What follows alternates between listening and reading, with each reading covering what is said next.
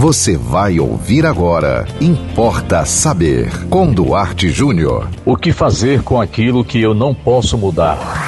Importa saber. Excelente pergunta. Excelente. Tem coisas que você vai poder mudar, modificar. Tem caminhos que, estando muito longos, você pode tentar um atalho. Tem brigas que você pode tentar uma reconciliação. Mas tem coisas que concretamente você não pode mudar. Eu vou lhe dar alguns exemplos. Atenção, casais. Uma traição. Você pode mudar o fato de que seu marido lhe traiu? Não. Foi fato? Foi. O que é que você pode fazer?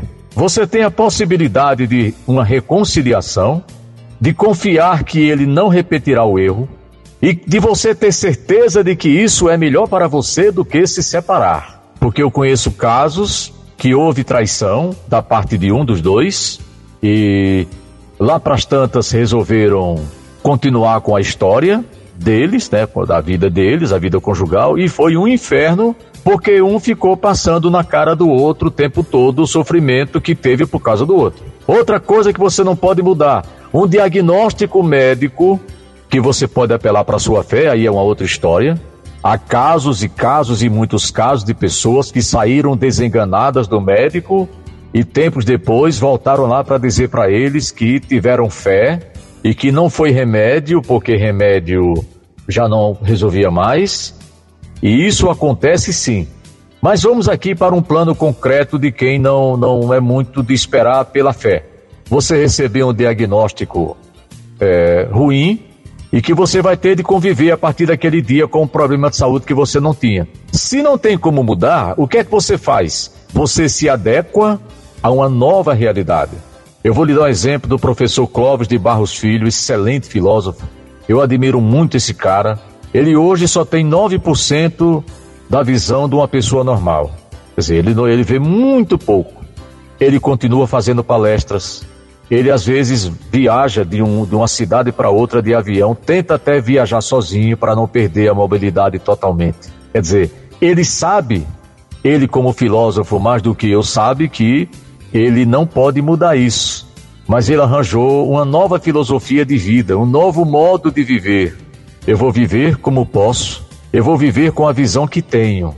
E quando não tiver mais esses 9%, o que é que ele vai fazer? Suponho ele que é fã do estoicismo, vocês depois, se quiserem, pesquisem sobre estoicismo, é muito interessante. É, como ele é fã do estoicismo, eu acredito que ele continuará dando palestras, mesmo se ele ficar com a visão perdida 100%. Então, senhoras e senhores, tem coisas que nós não podemos mudar. A perda do seu pai, a perda da sua mãe, a perda de um filho. Como sobreviver à perda de um filho? Só você perguntando a quem já perdeu, porque quem não sabe o que é essa dor não tem a menor ideia. Não é que se conformou, não estou falando em conformação. Eu estou falando, amigo, que tudo é para a vida. Tudo é para a vida. E aí, você passa pela vida sofrendo algumas mortes. Nós morremos toda vez que perdemos algo importante na nossa vida. Quantas mortes você não já viveu? E o que é que você fez? Você foi renascendo, renascendo, renascendo. Você foi tentando mudar diante de uma vida que lhe trouxe coisas que não tinham solução, como a perda de um ente querido, a perda de um amor. Você sabe que a perda de um amor, para algumas pessoas ou para muitas, pode doer mais do que uma morte.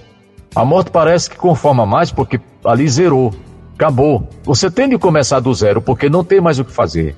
E às vezes um relacionamento, um desamor e aquilo mais, você fica tentando ver como é que, que pode fazer para tentar recuperar. Então, senhoras e senhores, eu posso dizer para vocês o seguinte: para os senhores e para as senhoras. Vivamos de modo que saibamos que 50% pelo menos do que nos acontece não está nas nossas possibilidades de mudar. Pelo menos 50%. E o resto, 40, 45, talvez 50%, é ação, é atitude, é resignação. É você usar a fé que você tem. Se você for, for uma pessoa de muita fé, parabéns para você Fé não se vende, não se troca, não se aluga. Não, não tem faculdade para ensinar você a ter fé, não existe. Fé você tem ou você não tem. Se você tem, parabéns. Enfim, vamos aprender a, a, a se virar nesses 30 nesses 40, nesses 50% que a gente tem, que a gente pode mudar. Aquela doença que não tem jeito, paciência. Aquele amor que a gente perdeu, paciência. Aquele ente querido que já partiu, paciência. Algum outro sonho que a gente teve e acha que não dá mais tempo, paciência. O que nós não podemos ter, é, vamos dizer assim, no, no, no zona de conforto, é você ficar na sua achando que você não tem nada que fazer para mudar nada. Tem, sempre tem. Sempre haverá alguma coisa para fazer nesses 40, 50% que é da nossa responsabilidade. Importa saber. Mande você também um tema para o Importa Saber. Anote nosso WhatsApp 987495040. Siga-nos no Instagram, duarte.jr e até o próximo Importa Saber. Você ouviu Importa Saber com Duarte Júnior.